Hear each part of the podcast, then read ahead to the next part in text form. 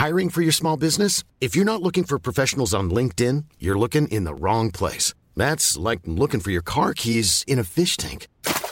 LinkedIn helps you hire professionals you can't find anywhere else, even those who aren't actively searching for a new job but might be open to the perfect role. In a given month, over 70% of LinkedIn users don't even visit other leading job sites. So start looking in the right place. With LinkedIn, you can hire professionals like a professional. Post your free job on linkedin.com slash people today.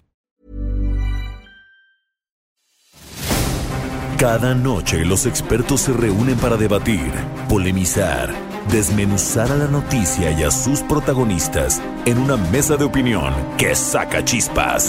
Esto es El Heraldo, la silla rota por El Heraldo Radio. Iniciamos.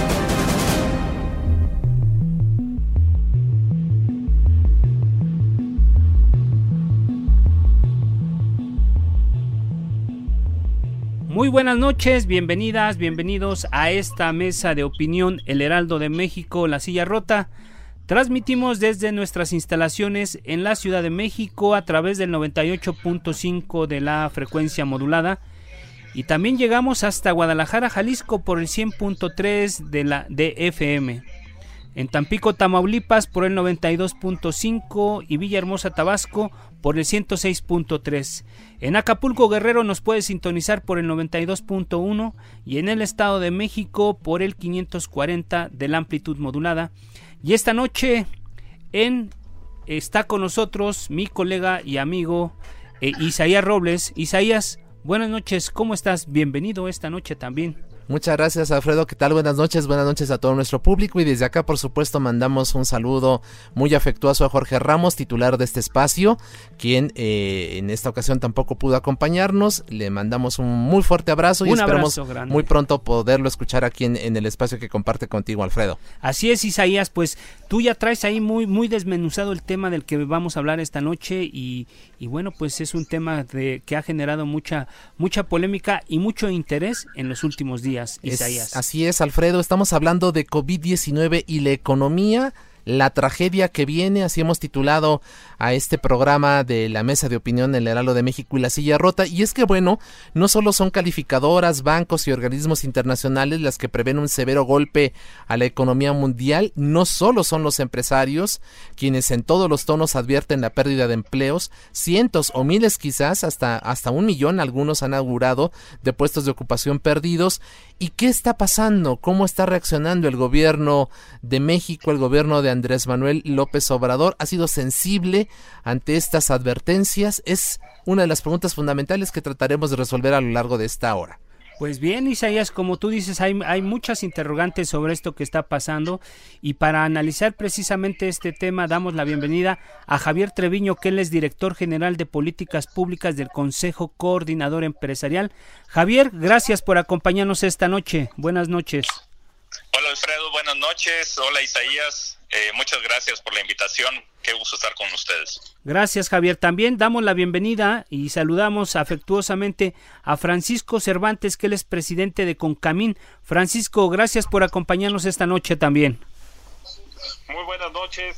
Saludo con afecto a Isaías, Alfredo y también a nuestro compañero de batallas, Javier Treviño.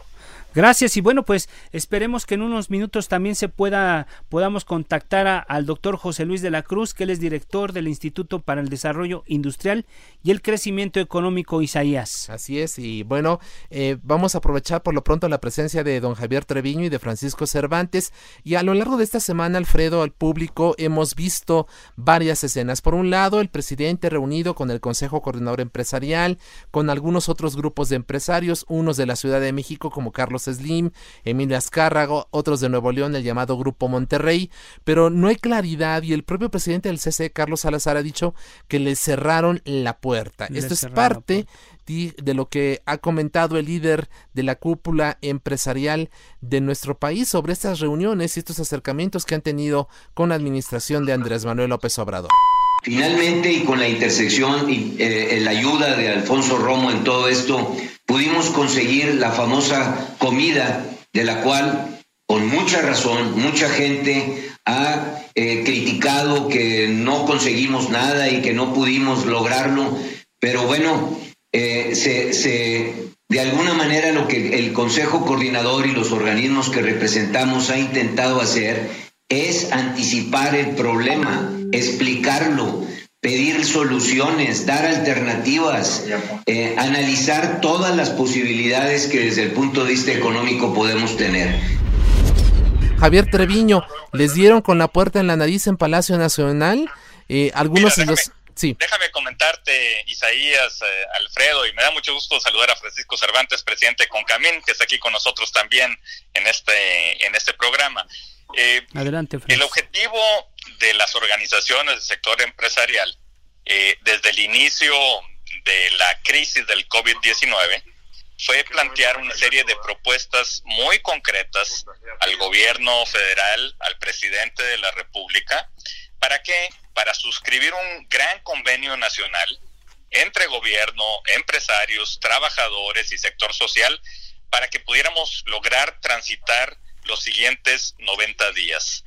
Eh, la propuesta que hizo el presidente de la República el pasado domingo, eh, reconocimos como sector empresarial que es una buena propuesta sin duda el hecho de que esté ampliando los programas sociales eh, y que haya anunciado algunas otras eh, medidas eh, pues para apoyar a la gente que menos tiene.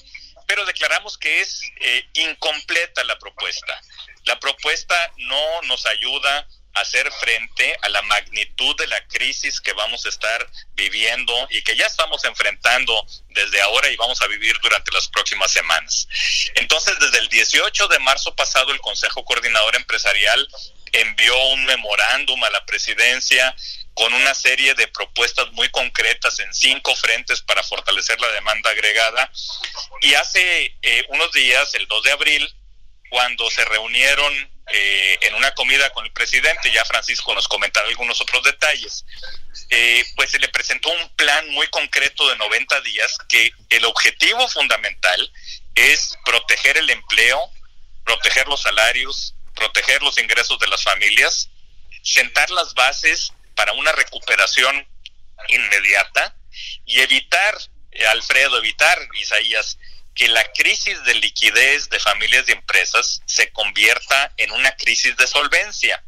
Si estamos pausando la economía, si todos nos estamos quedando en casa, si estamos estableciendo el distanciamiento social, entonces necesitamos también pausar los cobros, tanto entre los privados como con el gobierno. Y sin duda que también una de las de los de las propuestas del plan de 90 días es que el gobierno pueda contar con recursos para continuar con los programas sociales actuales. Ha habido una gran colaboración de las organizaciones del sector privado con el gobierno de la República en materia de salud, por ejemplo, y en otra situación de medidas económicas. Pero ahora, eh, para estos próximos tres meses, lo que estábamos proponiendo eran medidas muy concretas eh, para los siguientes tres meses para poder apoyar a las micro, pequeñas y medianas empresas. Y por ejemplo, se estaba eh, eh, estableciendo, se estaba proponiendo establecer con fondos públicos un programa de aproximadamente 100 mil millones de pesos para que la banca de desarrollo garantice créditos a través de la banca privada con un enfoque particular a las micro, pequeñas y medianas empresas con problemas de liquidez, de tal manera de que pudiéramos conservar empleos y esas empresas pudieran cubrir sus obligaciones en la nómina, eh, sobre todo. Y se buscaría operar con tasas de interés blandas y de acuerdo con los mecanismos que ya utiliza la banca de desarrollo. Además, se estaba proponiendo Isaías, Alfredo, eh, un programa para diferir Nunca se habló ni de privilegios, ni de condonaciones, ni de reducciones de impuestos, simplemente del diferimiento, por un lado, de las contribuciones a la seguridad social y por el otro lado el diferimiento de pagos de impuestos de las empresas hasta 90 días sin cargo de intereses y la suspensión temporal, temporal del pago, eh, de los pagos provisionales del impuesto sobre la renta.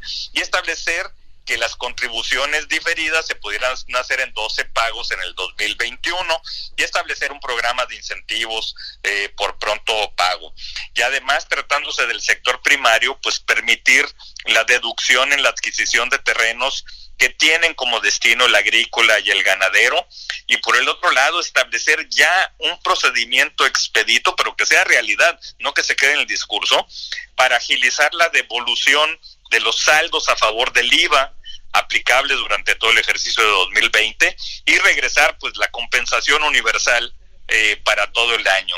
Aquí hay un gran compromiso también en las cadenas productivas, en las cadenas de valor, entre las grandes empresas para poder apoyar a las medianas y pequeñas.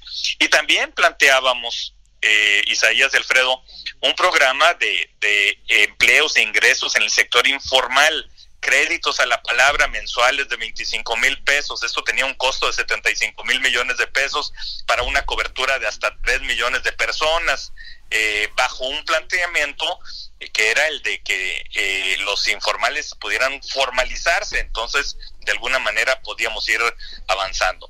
Había un planteamiento importante que se le hizo al presidente de cómo financiar los diferentes programas eh, y, y cómo utilizar parte de los recursos de los fondos de estabilización, cómo utilizar parte de la caja que ya tiene en tesorería eh, el gobierno y también cómo lo están haciendo otros países en el mundo. Y hay todo un informe de la OCDE sobre esto y nada más no aparece México, que tiene que haber un incremento temporal, temporal del nivel de endeudamiento. Todavía tenemos una capacidad para tener hasta un 4% del Producto Interno Bruto. ¿Para qué? Pues para sufragar el gasto en salud, para compensar las caídas en el ingreso, para sentar las bases para la reactivación económica. Todas las economías del mundo lo están haciendo, están incurriendo en mayor deuda en términos absolutos y como proporción del PIB. Este es el momento de hacerlo. Y además planteábamos que necesitábamos un programa de infraestructura con fondos públicos y privados, eh, más allá de, los tres programas que siempre menciona eh, el presidente del tren Maya, la refinería Dos Bocas y el aeropuerto Santa Lucía, bueno, necesitamos en cada uno de los estados, en cada una de las entidades, tener grandes obras de infraestructura para poder estimular la industria de la construcción y además ya definir y ya anunciar cuanto antes los proyectos de inversión privada en energía, en infraestructura energética. Esto se habló desde diciembre pasado, le preparamos al gobierno desde enero toda una cartera de 275 proyectos con una inversión de más de 90 mil millones de dólares privados y todavía es tiempo que la Secretaría de Energía y la Comisión Federal de Electricidad no han terminado de examinarlos y de aprobar eh, estos proyectos de inversión privada.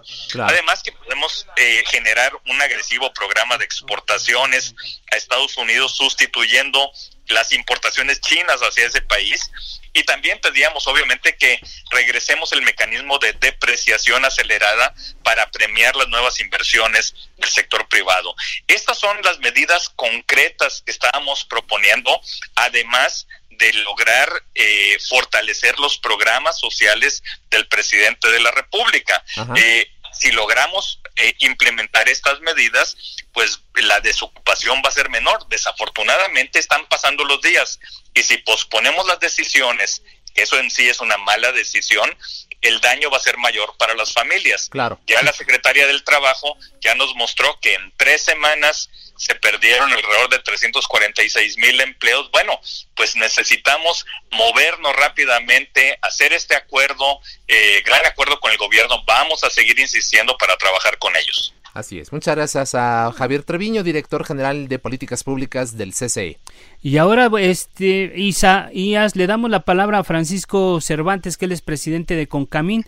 Y la pregunta, don Francisco, es ¿Les dieron en la puerta, con la puerta en la nariz en Palacio Nacional o no asumieron los empresarios una actitud suficientemente enérgica frente a la, a la posición, a la postura del presidente López Obrador?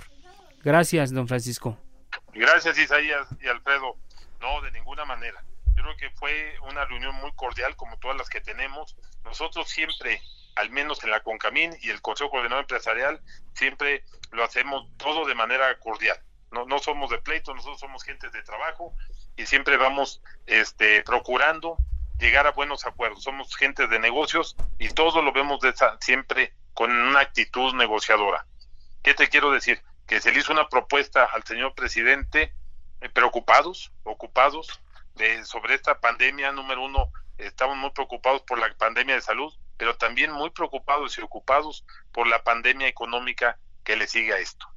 Y nosotros, pues al, ver la, la propuesta de él, este, lo que está haciendo, pues nosotros también estamos haciendo propuestas ahí muy serias, muy de, muy alta responsabilidad y con el único ánimo de que le vaya bien a él, que le vaya bien a México, para que nos vaya bien a todos los a todos los mexicanos. Sin embargo, don Francisco, pues pareciera que esto no, o sea, que no hay no hubo una recepción positiva de estas propuestas que ya nos detalló eh, con mucho detalle eh, don, don, Francisco hace unos minutos y que el presidente pues se está empeñado en, en seguir por su camino por parece que tiene otros datos sobre los impactos económicos de la pandemia eh, ¿qué, van a hacer ustedes? ¿van a insistir? ¿qué sigue? No, pero deja comentarte él, él sí fue muy claro, dijo, bueno, yo tengo mi propuesta, yo estoy convencido de mi propuesta que vamos a salir, ya lo oyeron ustedes el domingo con, con su propuesta de dos millones de, empleos, nosotros la verdad lo que pensamos que la realidad lo va a alcanzar.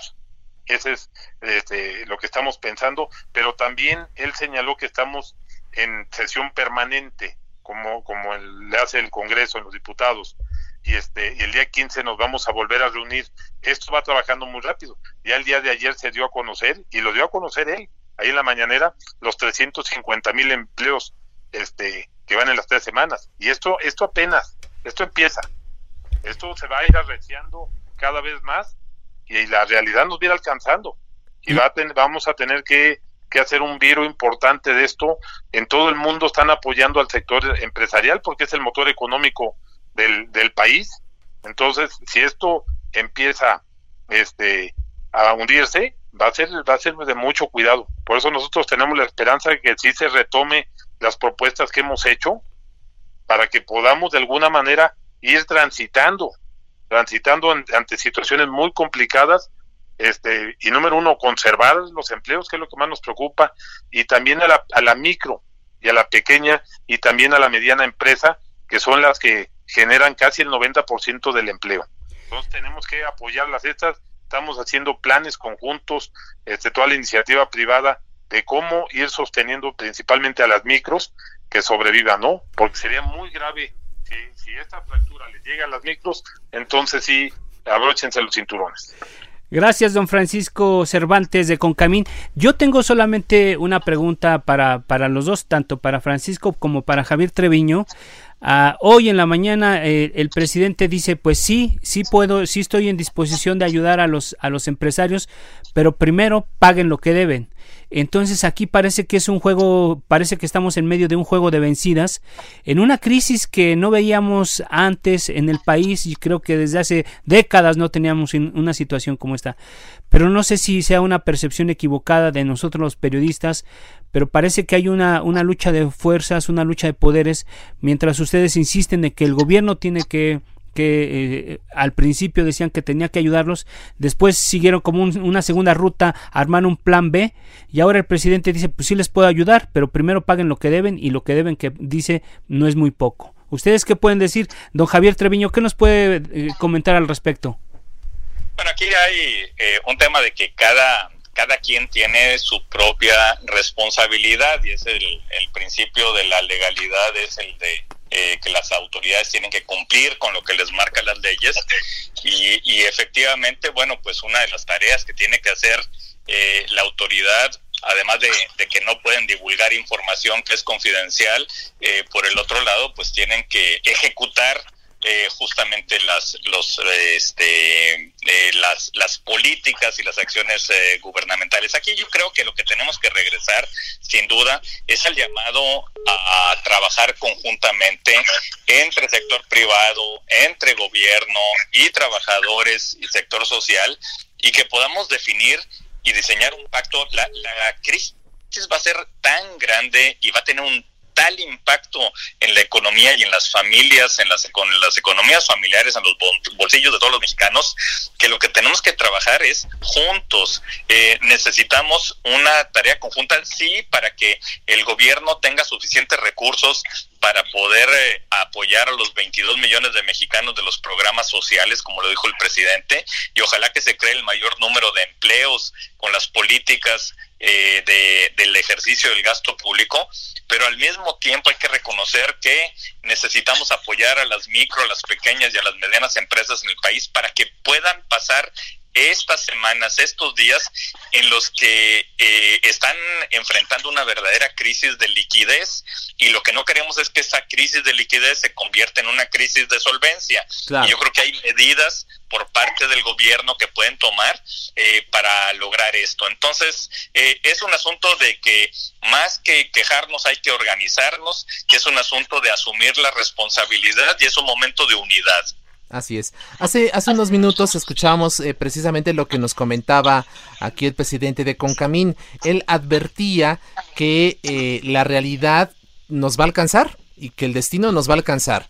Eh, hay el riesgo de que esto sea ya que cuando actuemos sea demasiado tarde y que los efectos tanto en economía familiar como de las empresas eh, sean ya devastadores y no podamos ya eh, tener herramientas para poder justamente recuperarnos en, en el futuro inmediato, ¿hay el riesgo de que el destino nos alcance ante la lentitud de la toma de decisiones del gobierno federal? Francisco. Eh, don Francisco, ¿cómo, qué, qué, opinión? Perdón, perdón yo pensé que le estaban preguntando a Javier. A ambos, a ambos, por supuesto, pero si quiere empezamos con usted. Sí, mira, este, ya lo vimos, ya son 350 mil empleos. ¿eh? Los trabajadores no tienen la culpa de esto. Entonces, ¿cuál es el llamado? A tomar buenas decisiones, decisiones. Nosotros necesitamos oxígeno, no pedimos que nos regalen, no pedimos de ninguna manera este que no, que nos den algo que no que no se merezca un apoyo. Lo que queremos es una tregua de número uno, el tema de devoluciones de IVA que han estado muy lentas que este, nos devuelvan la compensación universal, que para poder compensar impuestos, aunque sea este seis meses. El tema de tener una tregua en, en apoyo, en apoyos fiscales, en los apoyos del, Infonavit, del, del, del Seguro Social, eso para nosotros nos da oxígeno para poder principalmente ver cómo podemos este transitar y también esto nos ayuda porque en las cadenas también de las grandes y de las y de las medianas este, van los micros y van las empresas familiares también. Hay mucha empresa familiar consideradas micros y ahí están en, esta, en estas cadenas que tienen que ver en las diferentes ramas de, de textiles, de la agroindustria, de la aeronáutica, de la automotriz, en muchas ramas, en la minería. La minería, nada más para darte un dato, este, ellos tienen mucho apoyo a las a las poblaciones pequeñas que están alrededor de las, de las minerías en los apoyos de asistencia en salud, en asistencia de educación, en muchas cosas. Y todo esto este, se, se nos puede perder si no, si no buscamos un, un apoyo, un apoyo que realmente es una tregua de unos meses. Nadie pierde y es un apoyo que están dando todos los todos los países, ¿no? en México también pedimos que sea que, que sea espejo de, de, otro, de otros países ejemplo. Así es. Eh, les preguntaré a ambos, eh, eh, antes de, tenemos tres minutitos antes de irnos a, nuestro primer corte, ¿cuál sería el deadline? ¿Cuál sería el límite máximo en el cual ustedes consideran que las empresas podrían aguantar antes de que el gobierno federal pueda poner en marcha estos estímulos, estos diferimientos de pago de servicios y de impuestos que están demandando? Eh, de tal forma que ya eh, estas decisiones no, no, lleguen demasiado tarde e impliquen el cierre definitivo, el quiebre ya de las empresas. Eh, don Javier Treviño, ¿cuál cree usted que pues sea? La, la fecha límite ya llegó. Eh, realmente hicimos la propuesta para que fuera un plan durante los meses de abril, mayo y junio, porque ya estamos viendo el sufrimiento, ya estamos viendo la angustia de muchas de las micro, pequeñas y medianas empresas que están viendo con gran dificultad que puedan cubrir la nómina y sus obligaciones de materia de, de contribuciones a la seguridad social. Entonces ya tenemos que actuar Por eso, en el desplegado que publicó el Consejo Coordinador Empresarial el lunes, decíamos que las decisiones se tenían que tomar, ya no podemos posponerlas, porque cada día que pasa daña mucho a las, a las micro, pequeñas y medianas empresas y a las familias mexicanas. Tenemos que actuar con rapidez. Además, aquí no se trata de ningún enfrentamiento, de ninguna división. Aquí tenemos que trabajar juntos, el sector privado y el gobierno, para poder apoyar a los mexicanos, a los que menos tienen y a aquellos que están perdiendo sus empleos. El destino ya nos alcanzó, Francisco Cervantes, presidente de Concamín. Así es, ya lo están, ya lo están, bueno, ahí están los resultados, apeguemos a los resultados. Llevan 350 mil y el número abonando. O sea, esto ya parece maquinita de Las Vegas. Ya este, está trabajando muy rápido este, número ¿no? de desempleo. Sí tenemos, eh, repito, necesitamos oxígeno rápidamente para, para transitar ante esta situación. ¿no? Esta pandemia económica es igual de grave que la pandemia del coronavirus. ¿eh? Entonces, sí tenemos este, que actuar rápido. Pero también otro llamado, en las mesas de salud deberíamos de estar, deberíamos de participar, este, sobre todo para este, tomar decisiones en cuanto al empleo. No sabemos nada, no, no, este, llamamos, no nos hacen caso, eso es muy triste, ¿eh? que no, como mexicanos que queremos y somos colaboradores, altos colaboradores, no podamos estar en, en esas mesas, ¿no? Entonces, es una tristeza esa parte también, ¿no? Gracias, don Francisco Cervantes, presidente de Concamín, y también eh, le agradezco a Javier Treviño. Isaías, si no, vamos a hacer una pausa y regresamos con nuestros invitados para seguir hablando de cómo el impacto que ha tenido la pandemia del COVID-19 frente a todo el sector económico y el papel que están jugando en este momento el sector empresarial versus el gobierno. Hacemos una pausa y regresamos. Esto es Mesa de Opinión, La Silla Rota. La polémica y el debate continúan después del corte. No te vayas.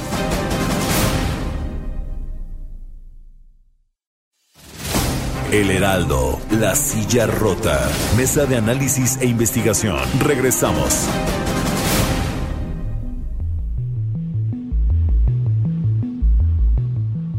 Pues bien, Isaías, ya estamos de regreso. Le reiteramos que estamos transmitiendo totalmente por desde la Ciudad de México por el 98.5 de la frecuencia modulada y además nos pueden sintonizar en Guanajuato por el 107.3, en Tijuana, Baja California por el 1700 de la amplitud modulada y en Ciudad Acuña, Coahuila por el 92.9 de FM pero también recordarle a los amigos del auditorio Isaías que, que también estamos, eh, nos pueden escuchar allá en Texas, en McAllen, por el 91.7 de FM y 93.5 en Bronzeville. En Piedras Negras, Coahuila, e Eagle Pass en Texas también por el 100.9 de FM. Y bueno, reiteramos nuestro saludo a Javier Treviño que, es representante del Consejo Coordinador Empresarial, y a Francisco Cervantes, presidente de Concamín, Isaías, pues sigamos con este análisis que estamos Así es, eh, brevemente les comentamos, eh, eh,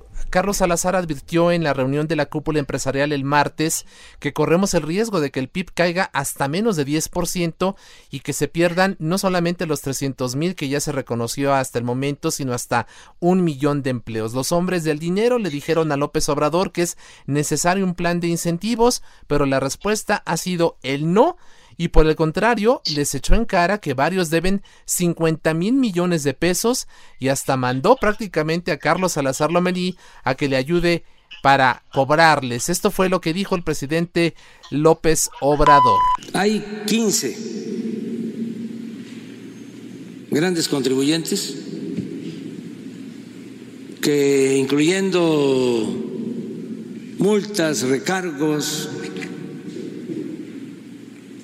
deben, según las cuentas del SAT, 50 mil millones de pesos. Yo entiendo que él, eh, Carlos Salazar, está en su papel, lo dije, de defender a su gremio, pero ojalá y también él entienda que yo estoy aquí para representar los intereses del pueblo de México, de todos. Francisco Cervantes, ¿Qué nos puede decir al respecto?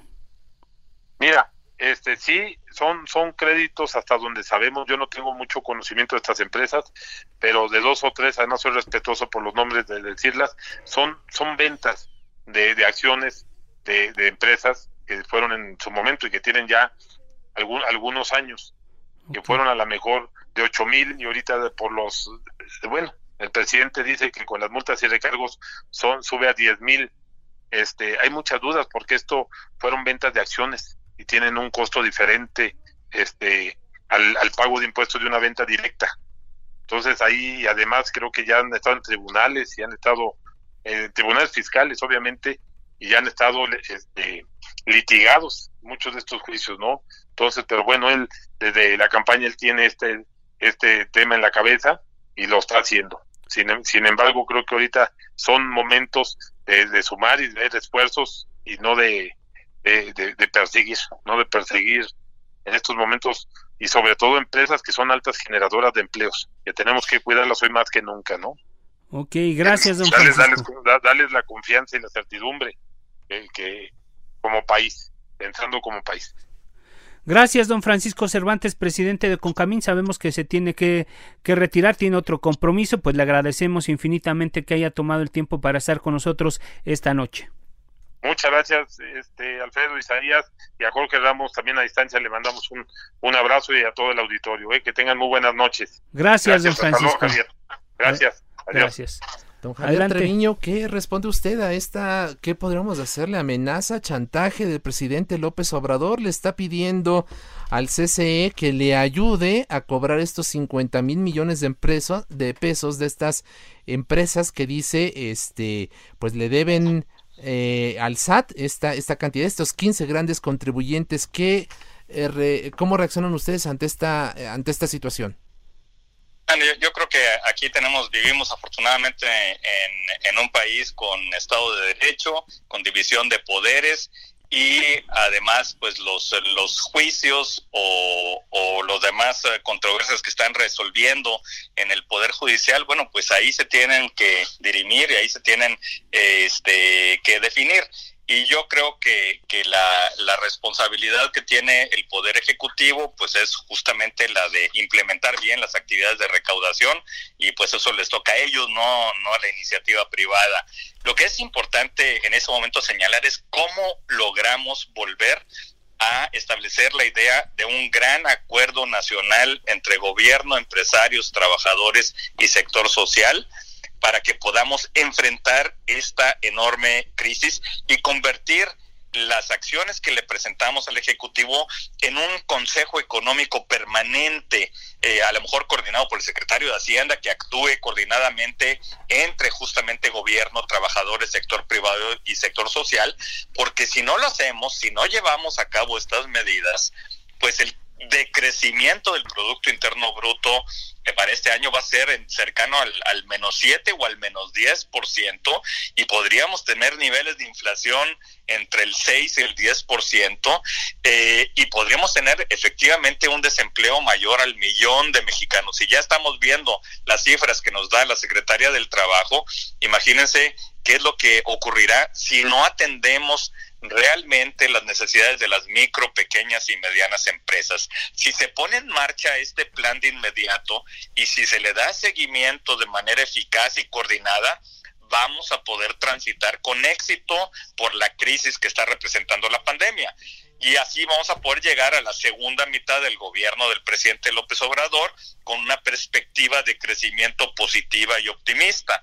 Aquí lo importante es que este plan, este programa que presentamos, eh, asegure la estabilidad económica del país, que asegure un buen plan de infraestructura para todo el país, que asegure exportaciones diversificadas y menos concentradas, y además que una, una posición fiscal sólida eh, podríamos tener ya para la segunda mitad del gobierno, ya que pues va a poder, eh, se, se, va a poder regresar al nivel de deuda pública que se tenía originalmente. Eh, hace falta trabajar en conjunto, yo creo que lo que lo podemos hacer no es el momento de, de, de, pleitos ni el momento de enfrentamientos, es el momento de que trabajemos juntos entre lo, el sector privado y el gobierno.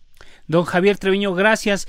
Usted dice que no es el momento de pleitos, no es el momento de enfrentamientos, sin, sin embargo, por lo que supimos hace algunos días, es que un sector importante de los empresarios está hablando ya de una de tomar una una postura política más fuerte, incluso hablaban de ya empezar a cobrar facturas políticamente de cara a la elección intermedia del próximo año. Eh, ¿cuál es cuál es la postura en general de los empresarios? Porque por un lado escuchamos estas voces sensatas como la de usted, pero por otro lado también hay un bloque importante que está empujando que haya una especie de, de rompimiento, separación con el gobierno. Bueno, eh, el, el, martes pasado que tuvimos la conversación, una videoconferencia, pues que nunca se había llevado a cabo un ejercicio de esa magnitud. Tuvimos más de 4.200 empresarios de todo el país conectados eh, Carlos Salazar como presidente del CCE y todos los presidentes de las 12 organizaciones que integran el CCE, Francisco Cervantes de Concamín, y estuvieron los presidentes de Coparmex y de Concanaco y de la Asociación de Bancos de México y del ANTAD y del Consejo Nacional Agropecuario y del Consejo Mexicano de Negocios, todos estuvieron ahí presentes escuchando eh, las eh, pues propuestas, preocupaciones de los empresarios de, del país. Y la verdad es que eh, además de que se atendió a esas preocupaciones por el otro lado hay un hay un ánimo de trabajar juntos y de salir juntos de esta crisis. Sí efectivamente se habló de que se tocó la puerta del gobierno y no se ha abierto en ese sentido y la propuesta de todos ellos es que si no se abre la puerta del gobierno pues vamos a trabajar entre sector privado el sector social y organizaciones de los trabajadores, pero dejando siempre la posibilidad para que el gobierno se sume y sobre todo pues pueda ejercer eh, a través de los recursos que tiene, de los instrumentos que tiene, las diferentes políticas que apoyen el empleo y los salarios y el bienestar de las familias. En este momento lo que queremos es apoyar a las micro, pequeñas y medianas empresas del país para que podamos pues eh, mantener la planta productiva y para que podamos mantener los empleos eh, y los ingresos de las familias.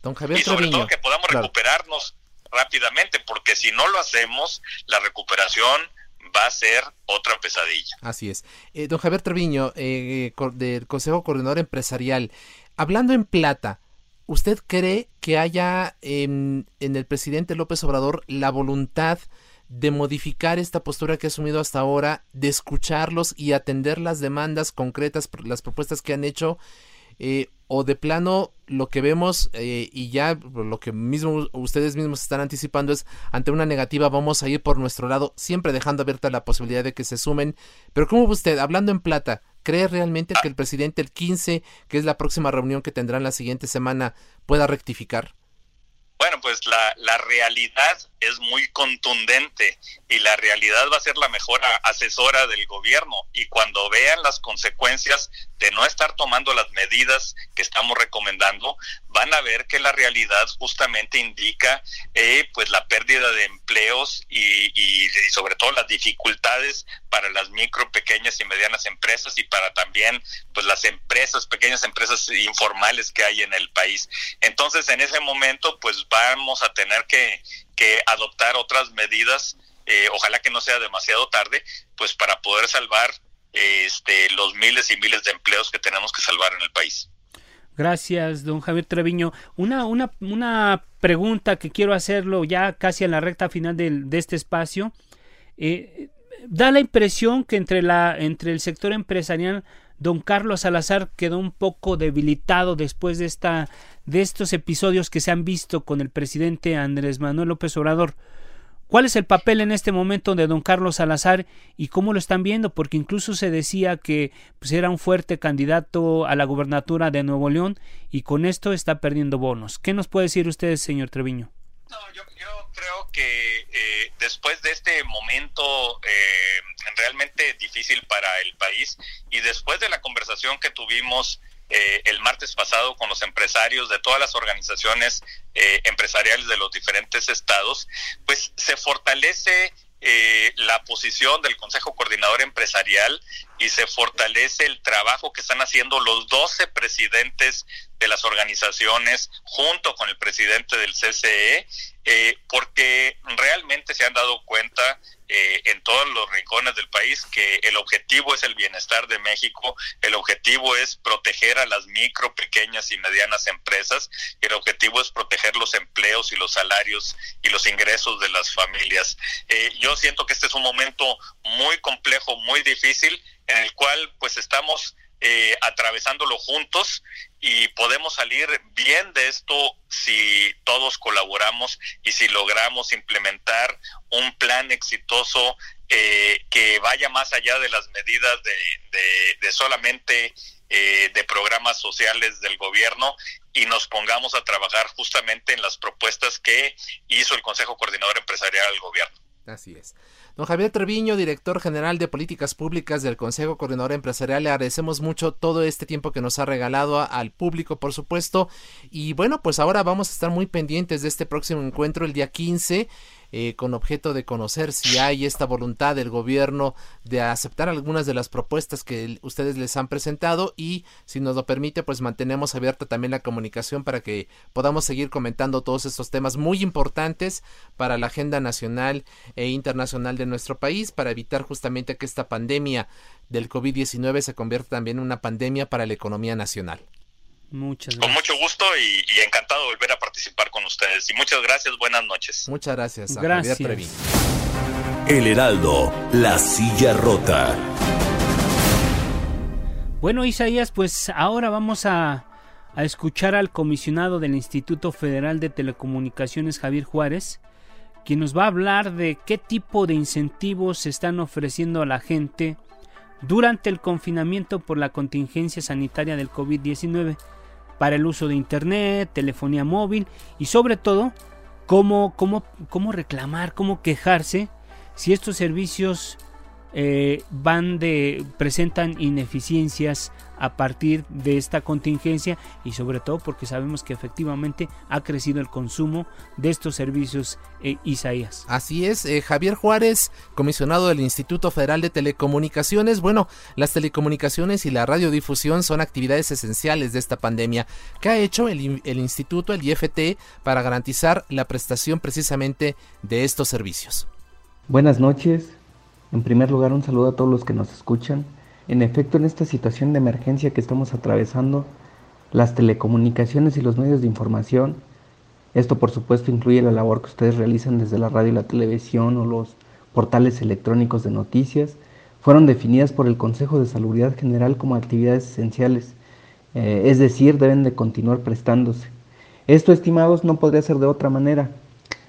Si atendemos el llamado, la recomendación esta de quédate en casa, las telecomunicaciones y la radio resultan un servicio, una herramienta de primera necesidad.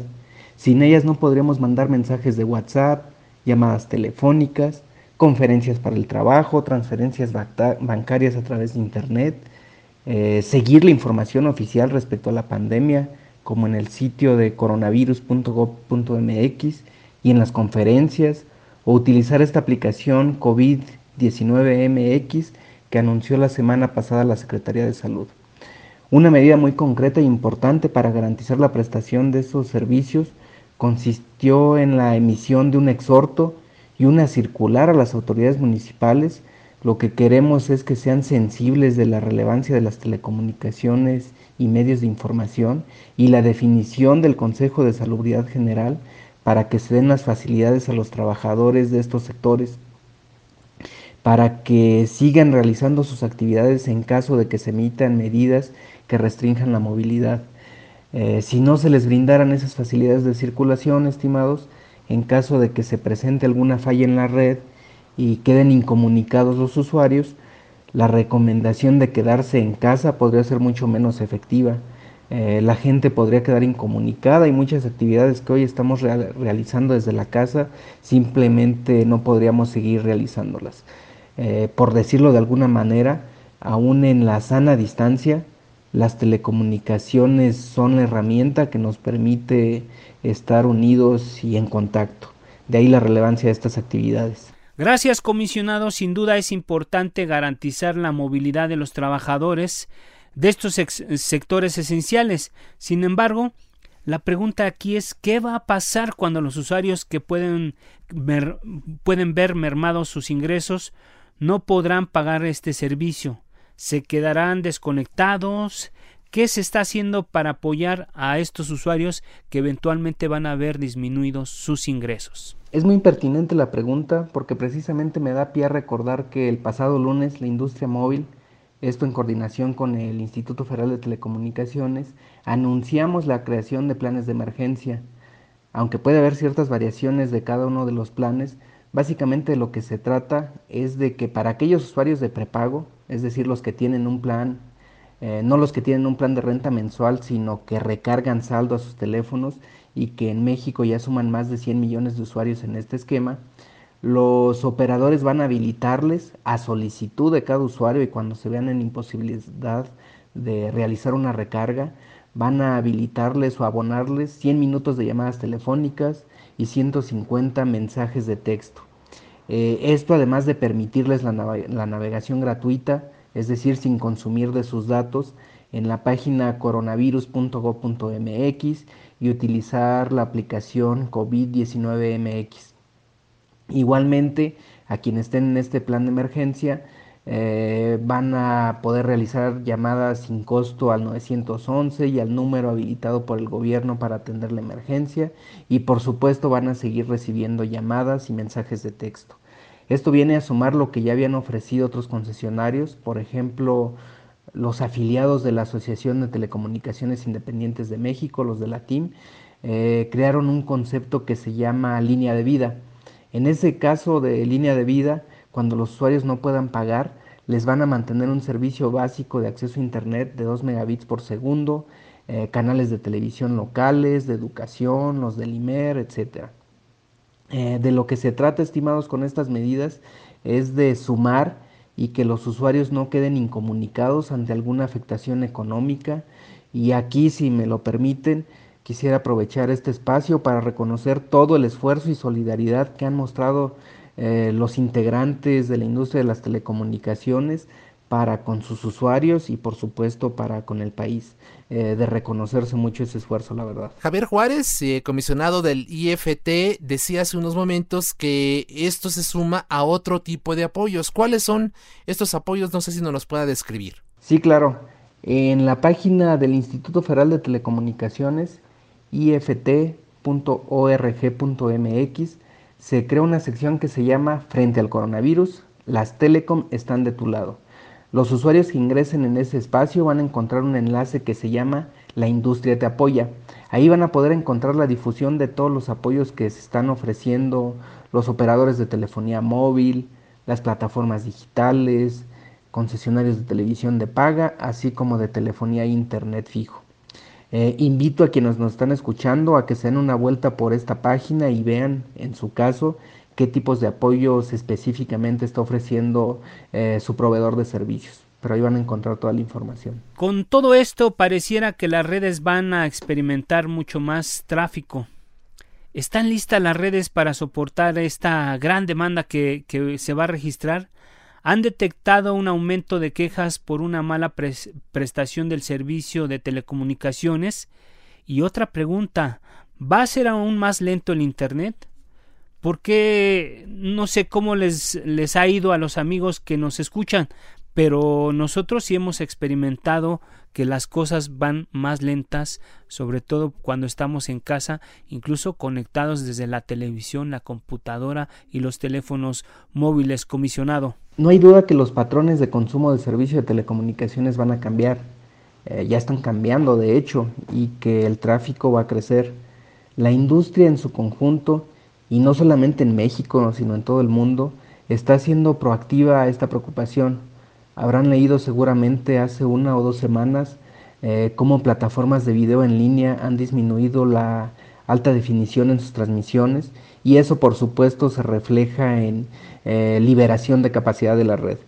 En el IFT hemos estado en comunicación constante con integrantes de toda la cadena de valor de Internet, es decir, desde los OTTs hasta los operadores de redes de telecomunicaciones y no hemos detectado aún problemas de saturación. Estamos pidiendo reportes de tráfico también para estar muy atentos a la evolución.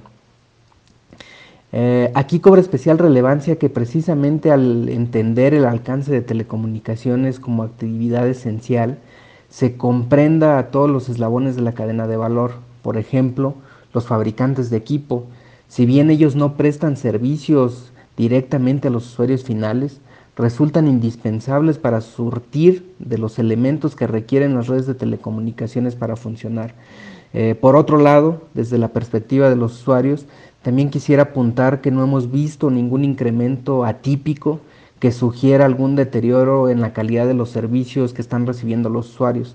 Eh, por supuesto, vamos a estar atentos, eh, muy atentos a la evolución tanto del tráfico como de las quejas de los usuarios para darles la atención debida. Y bueno, finalmente le preguntaríamos a Javier Juárez, comisionado del Instituto Federal de Telecomunicaciones, si un usuario sufre deterioro en la calidad, ¿a dónde puede acudir? ¿Con quién se queja? Hay que recordar que además pues no podemos salir, la recomendación es quédese en casa, entonces ¿cómo le vamos a hacer para presentar este tipo de denuncias? Eh, claro, claro. El IFT tiene a disposición del público el teléfono 800 2000 120 eh, lo repito, 800 2120, eh, así como el sistema para el registro de quejas que es https dos puntos diagonal diagonal www.soyusuario.ift.org.mx y vía correo electrónico también nos pueden escribir a la dirección atención arroba ift.org.mx. Estos son los medios a través de los cuales los, usuarios pueden presentar cualquier queja relacionada con los servicios de telecomunicaciones y por supuesto le estaríamos dando seguimiento. Ahí están, Isaías, las respuestas del comisionado del Instituto Federal de Telecomunicaciones Javier Juárez y pues yo creo que siempre es importante tener este, esta información que resulta de, mucha utilidad para todos Isaías. Así es, y bueno, pues con esto estamos dando prácticamente final a, este espacio, eh, Alfredo. Agradecemos por supuesto mucho que nos haya acompañado en esta emisión de la Mesa de Opinión del Heraldo de México, La Silla Rota, y por supuesto también agradecemos a quienes han hecho posible este esfuerzo, Orlando Riveros en la producción y Jorge Aguilar en los controles técnicos. Los esperamos el próximo jueves a las 10 de la noche, esperemos que ahora sí ya esté aquí con nosotros Jorge Ramos, el titular de este espacio, y por supuesto el martes Alfredo en tu mesa de opinión a fuego lento. Así es Isaías, pues no nos queda más que agradecer a todos nuestros radioescuchos y desearles una gran noche y bueno, que descansen Isaías. Así es, y bueno, este fin de semana quédese en casa, cuídese mucho por favor no salgan, no son vacaciones, lo han reiterado las autoridades de manera muy insistente, así que pues bueno, aproveche en casa ahí para convivir con la familia, eh, vea películas, eh, pues también allí la oportunidad de retomar la convivencia a través de juegos de mesa, en fin, eh, hagamos lo posible pues para evitar que la, la curva se nos dispare y de que esta situación pueda poner en riesgo no solo la salud de todos nosotros, sino la salud económica como ya lo abordamos ampliamente en este espacio. Alfredo, muy buenas noches. Buenas noches, descansen. La polémica por hoy ha terminado. Te espera el próximo jueves para que, junto con los expertos, analicemos la noticia y a sus protagonistas. Esto fue El Heraldo, la silla rota, por El Heraldo Radio, con la H que sí suena. Hasta entonces.